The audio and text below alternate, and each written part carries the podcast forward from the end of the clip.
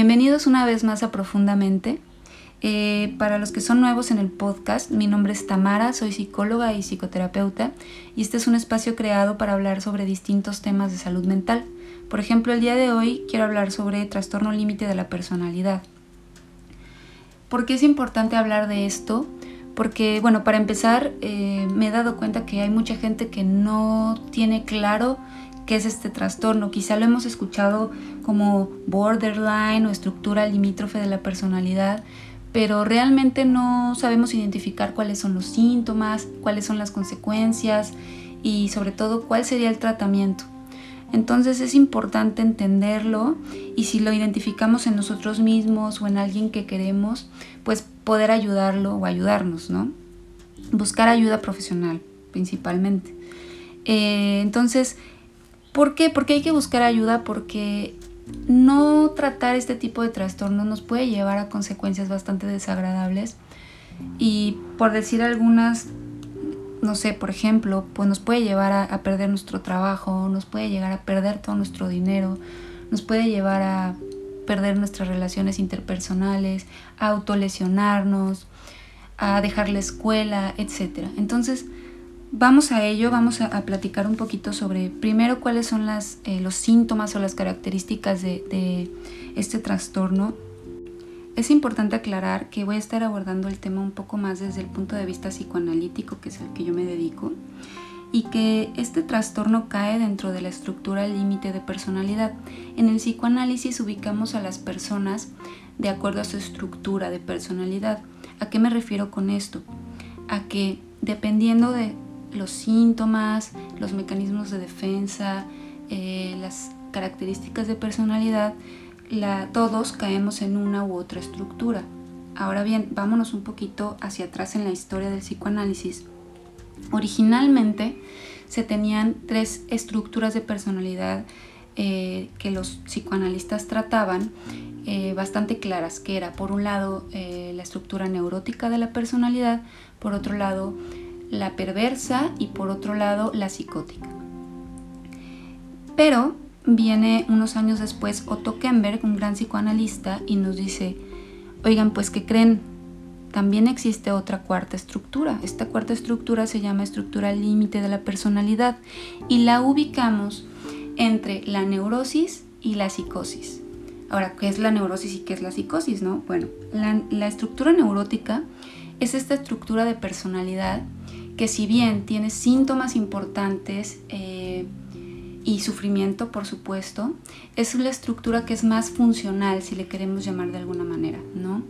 Está más adaptada, tiene mejores mecanismos de defensa para que su yo se enfrente al mundo, se enfrente a la adversidad de la vida cotidiana, ¿no?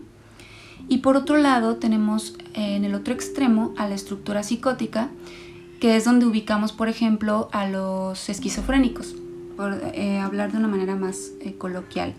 Y, bueno, eh, tener claro que este podcast es, no es para psicoanalistas, sino justamente es para personas que, que, tienen otro tipo de formación y que no han tenido acercamiento tan, tanto acercamiento, es decir, a, a temas de salud mental y psicoanalíticos. Entonces, por favor, no me juzguen mis colegas psicoanalistas. Voy a tratar de hablar de una manera más coloquial para que todos nos entendamos, sin tantos términos ahí psicoanalíticos rebuscados que eh, no todos entenderían y que se podría además malinterpretar porque sabemos que se presta mucho a malas interpretaciones.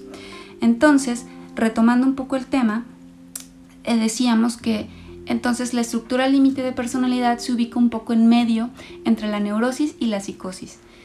¿Qué pasa? Que resulta que esta estructura eh, como que comparte síntomas y mecanismos de defensa de ambas estructuras.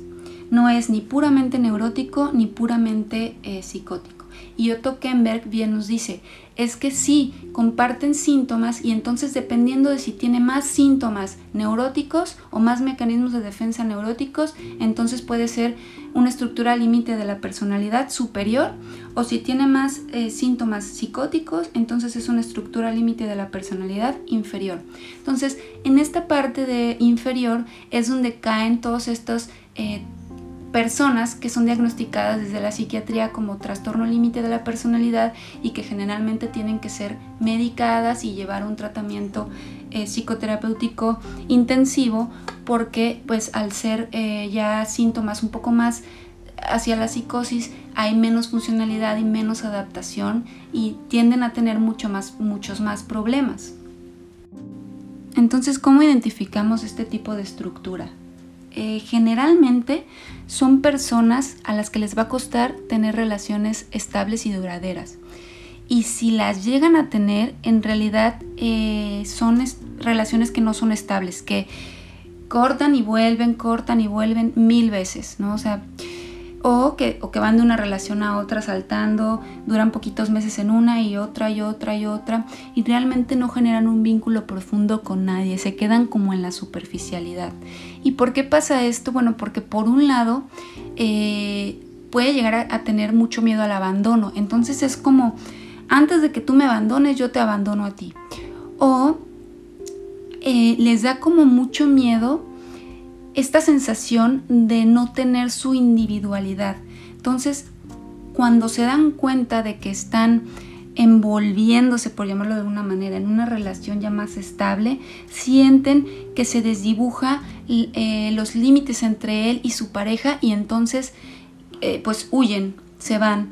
Porque claro, eh, al tener un yo un poco menos estructurado o en los que se medio desdibujan los límites entre yo y la otra persona, pues claro, genera mucha angustia, entonces huyen de esa relación.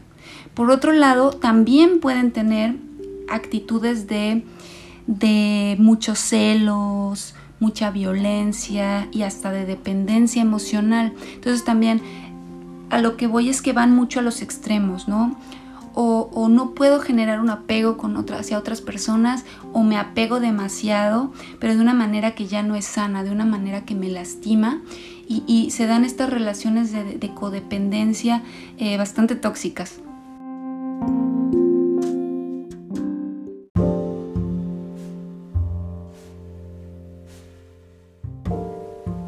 Entonces vemos eh, problemas en relaciones interpersonales bastante marcados también hay mucha angustia de intrusión o de separación. Entonces tienden a tener mucho miedo al rechazo, tienden a adaptarse, entre comillas, a las personalidades de los demás. Entonces, si le gusta una persona que, no sé, juega fútbol, entonces ya, ante, aunque antes odiaba el fútbol, ahora ama el fútbol y va a todos los partidos y se adapta a, a lo que es la otra persona. Es como si no tuviera límites en su propia personalidad bien establecidos y entonces va adaptándose a las distintas parejas que tiene o amigos, ¿no? Y, también en, el tema sexual pasa mucho, que quizá a lo mejor... Eh, conoce una persona que, no sé, es sadomasoquista, entonces se va a volver sadomasoquista también. Y después conoce una persona que tiene fetiche por algo en especial, entonces se va a volver así. Y así van como mutando dependiendo de la pareja con la que está. Tienden también a tener eh, estas conductas eh, sexuales un poco temerarias, a no cuidarse mucho, a tener muchas parejas sin protección y demás, como que ahí el juicio no, no hace su papel eh, eh, muy bien, que digamos. Además, algo súper marcado en estas estructuras es este sentimiento de vacío crónico. Por más que hagan lo que hagan, no logran llenar el vacío como tal. Y pueden llegar a cumplir metas, objetivos, que tampoco es muy común, porque tienden a dejar mucho las cosas a medias, pero cuando logran estas metas y todo, uno esperaría, ¿no? Que, que se sintieran bien, pero no, este sentimiento constante de vacío está ahí, permanece, y por eso luego tienen estas conductas temerarias, como en esta búsqueda de llenar el vacío, eh, hacen cosas medio extremas que pueden poner en riesgo su, integridad física, o, o, por ejemplo también caen mucho en adicciones, en consumo de drogas, de alcohol, adicciones sexuales, eh, adicciones hasta la comida, cosas ya más extremas. Como les decía, son personas que tienden a irse mucho a los extremos. Son estas personas que, por ejemplo, hoy eres mi amigo, mi mejor amigo, te conocí hace dos semanas, pero ya eres mi hermano del alma, eh, ya, ya, te voy a hacer compadre. Y de pronto haces una, una sola cosa que a mí no me pareció y eres la peor persona y después de que te puse en un pedestal, ahora te voy a satanizar, ahora eres mi peor enemigo, ¿no? Son estas personas que si no eres mi amigo, eres mi enemigo.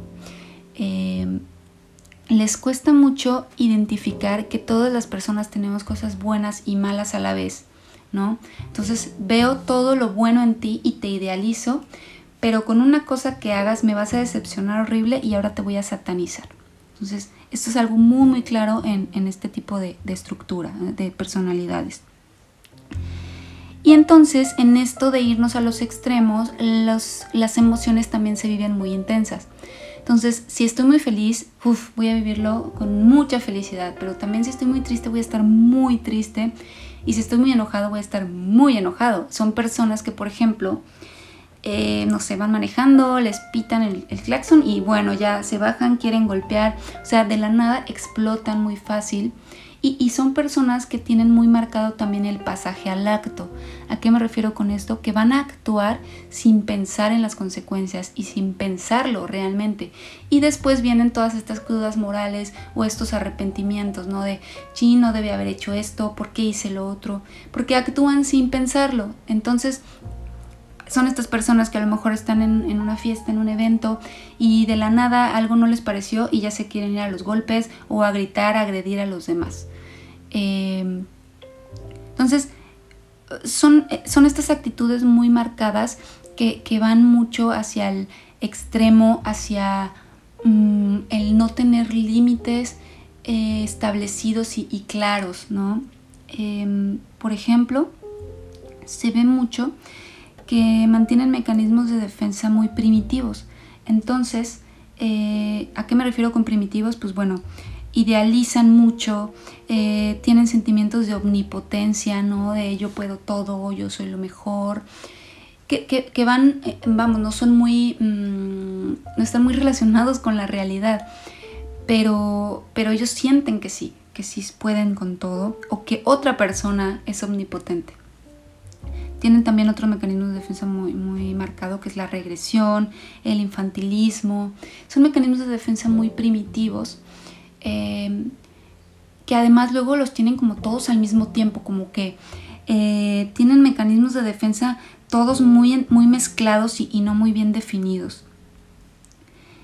Eh, tienden a ser buenos actores.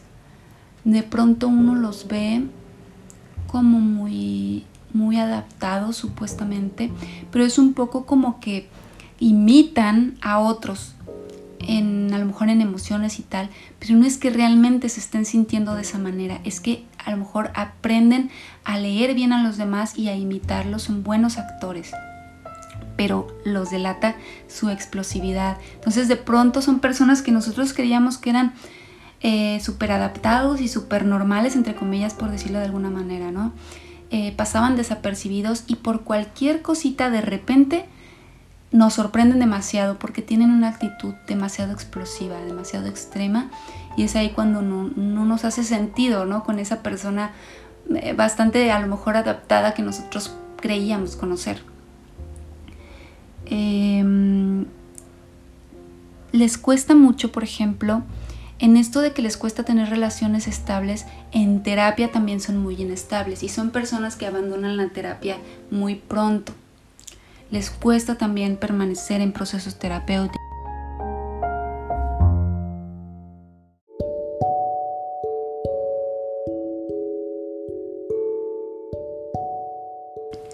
Vemos que eh, tienden mucho a la ansiedad, a la tristeza, a la depresión y, también mucho a las enfermedades psicosomáticas y, a la hipocondriasis. Este, ¿A qué me refiero con hipocondriasis? Pues bueno, son, son estas personas que tienen mucho miedo a enfermarse o que sienten que, se enferman de, todo y, viene una angustia muy fuerte por, por el cuerpo, por las enfermedades. Eh, y bueno, por ejemplo, ahora con la pandemia, pues claro, tenemos una amenaza eh, real externa, ¿no? Entonces, claro que se potencializan este tipo de trastornos de, de hipocondriasis. Em, vemos también que tienen muchas caracteropatías y sintomatologías mezcladas entre las distintas eh, estructuras de personalidad. Entonces vemos que tienen al mismo tiempo algunos síntomas de perversión, algunos síntomas de neurosis y algunos síntomas de psicosis. Y, esto es, cuando se vuelve mucho más claro que estamos ante una estructura límite de la personalidad. Eh, también tienen personalidades como sí. No todos, pero a muchos tienden a como que aparentar algo que no son. Y de pronto son estas personas que vemos que quizá no tienen una buena situación económica, pero intentan como meterse en estos círculos y aparentar que son, eh, eh, que sí lo tienen, que tienen ese estatus de toda la vida y de pronto, no sé, hacen creer que viven en cierta zona y, que tienen cierto, que vienen de cierto tipo de familias o ciertos trabajos o ciertos viajes que no son reales, pero en esta necesidad de adaptarse o de aparentar algo que no son, pues bueno, tienden a decir muchas mentiras. Eh, crear estas fantasías de su vida, de su personalidad, de, su familia, etc. ¿no? Y al final generalmente eh, los descubren y luego esto genera demasiada tristeza y, angustia en ellos. Eh, también podemos ver que su super yo, cuando hablo de super yo, es como... Mm, este sentido del deber ser, este, si lo vemos de una manera muy burda, eh, como si tuviera el angelito y el diablito, ¿no? Y este el angelito le dice lo que está bien y lo que está mal eh, el, diablito, ¿no? Entonces el angelito es como si fuese su super yo. Y, tienen un super yo muy sádico, muy ambivalente, muy por momentos muy permisivo y por momentos muy drástico, muy, muy eh, persecutorio. Entonces son estas personas que se juzgan demasiado, no sé, cuando cometen un error, una equivocación, pueden eh, eh, llegar a, eh, hablarse de maneras muy duras y juzgarse de una manera muy fuerte. Y al mismo tiempo por otra cosa como ah no no pasa nada está bien y, como que este juicio de realidad de lo que está bien y lo que está mal está bastante trastocado por otro lado son personas con muy poca tolerancia a la frustración entonces, cuando no logran alcanzar algo que, buscaban o algo que ellos esperaban no se cumple, eh, les genera demasiada angustia, ansiedad, mucha tristeza. De verdad eh, lo viven con, mucho sufrimiento. Entonces, cuando ya se vuelve un tema más desadaptativo y poco funcional y, ya está causando mucha, eh, mucho malestar en la persona, mucha angustia, muchos síntomas físicos, ataques de pánico, autolesiones, eh, depresión, etcétera, pues bueno, e, es este momento en el que hay que tomar acción y buscar ayuda eh, profesional. Cuando estamos hablando de estructuras inferiores, que es lo que hablábamos un poco al principio, de acuerdo a cómo lo, lo expone Kemberg, em, ya con mecanismos de defensa mucho más primitivos y síntomas mucho más psicóticos, eh, como les decía, ya síntomas más paranoides, esquizoides, son personas que pueden llegar a tener ciertas alucinaciones leves o delirios, pero leves, no, no cae como en un tema psiquiátrico que ya tengas que internarlo como tal en una clínica de salud mental, pero sí pueden llegar a tener de repente estas, estos síntomas eh, ya más fuertes, mmm, esquizotípicos. Em, o, a lo mejor eh, eh, vemos estas conductas mm, de trastornos de alimentación, por ejemplo, eh, anorexia, bulimia, que ya ponen en riesgo su vida, es cuando hay que ya buscar definitivamente ayuda, no solo psicoterapéutica, sino también psiquiátrica. Hay ciertos medicamentos que pueden ayudar a estabilizar el estado de ánimo que está bastante, pues ahí descontrolado y esto va a ayudar muchísimo a que todas estas emociones que se viven con tanta intensidad pues se puedan relajar un poquito y llegar eh, a una estabilidad un poco más eh, adaptativa, más funcional. Ahora bien, eh, pues de dónde viene o por qué nos estructuramos así o por qué tenemos este trastorno. Pues bueno, se habla desde el tema genético, es decir, lo heredamos de nuestros padres o nuestros abuelos, como también hay algunos autores que hablan de un tema de estructura cerebral, de ahí un desajuste bioquímico en nuestro cerebro que nos lleva a tener este desbalance o este desequilibrio en, nuestras emociones y por tanto en, nuestras, en nuestra conducta y forma de relacionarnos con los demás.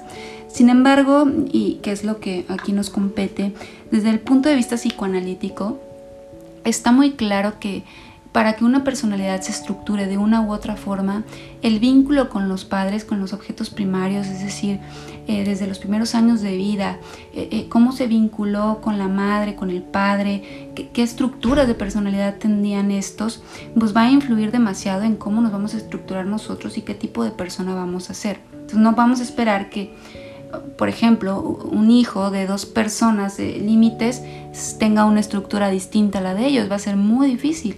Entonces, eh, la manera en la que la madre principalmente se va a relacionar con el niño va a ayudar mucho a que se estructure su yo, su personalidad, a, los mecanismos de defensa que va a tener en la vida adulta y, bueno, a que llegue a tener eh, esta estructura límite.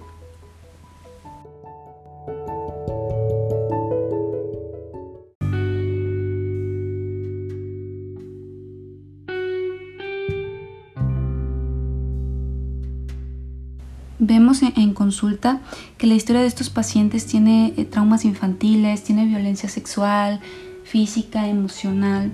Vemos que, por ejemplo, la madre, eh, cuando se da esta separación del destete, por ejemplo, en, la etapa simbiótica y demás, es, fue una separación muy abrupta, que no, no dio el, el, sostén, la contención adecuada al bebé, por ejemplo. Y también vemos que se dio un Edipo muy empobrecido, este, no se dieron límites adecuados desde pequeño, ¿no? Eh, los padres o cuidadores primarios no supieron poner límites. Entonces, por ejemplo, vemos niños que retan constantemente a sus padres y estos no saben darle límites. Entonces, no sé, por ejemplo, eh, eh, amenazan con un castigo, pero el castigo nunca llega. Entonces el niño nunca tiene una consecuencia a sus conductas negativas. Y, entonces son niños que crecen y se convierten en adultos que tampoco tienen límites claros entre lo que está bien y lo que está mal. Entonces vemos que, como decíamos anteriormente, tienen distintos síntomas y características que les va a dificultar la vida adulta, que por ejemplo en los trabajos pues van a ser corridos con mayor facilidad porque les cuesta tener buenas relaciones con las figuras de autoridad eh, porque se enfrentan a, a, empresas o, a lugares bien estructurados, con, límites claros, con reglamentos, y, bueno, pues ellos no, pueden seguir las reglas tan fácilmente, ¿no? Y además tienden a, pelear mucho con, las figuras de autoridad, con los jefes, tienen muchos problemas con compañeros de trabajo. Eh, es esto mismo de no, no identificar eh, la diferencia entre lo que está bien y está mal, eh, los límites no están muy claros. Entonces es muy común que, en la escuela, en el trabajo se tengan muchos problemas por esto y también esto de, de, vivir las emociones de una manera muy intensa, pues claro que afecta porque eh, en el trabajo pues también se pueden dar emociones de todo tipo y la gente generalmente no está acostumbrada a este tipo de expresiones emocionales de mucho enojo, ¿no? de mucha tristeza, entonces se van a meter en problemas constantemente. Además de que con esto de que no hay mucha estabilidad también se aburren muy fácilmente de los trabajos y entonces van saltando también, así como entre relación y relación, también de empresa en empresa. Es súper común esto. Y pues bueno, eh, creo que ya hice bastante largo este podcast. Espero haber dejado más o menos claro eh, cómo, cómo se estructura un trastorno límite de la personalidad, cuáles son los síntomas y características. Y, recuerden que lo importante es que, bueno, si identificamos algunos de estos síntomas o características en nosotros mismos o en alguna persona que queramos o que que es importante para nosotros, pues animarle a que, a que busque ayuda profesional, ir con un psicólogo que lo diagnostique, con un psiquiatra.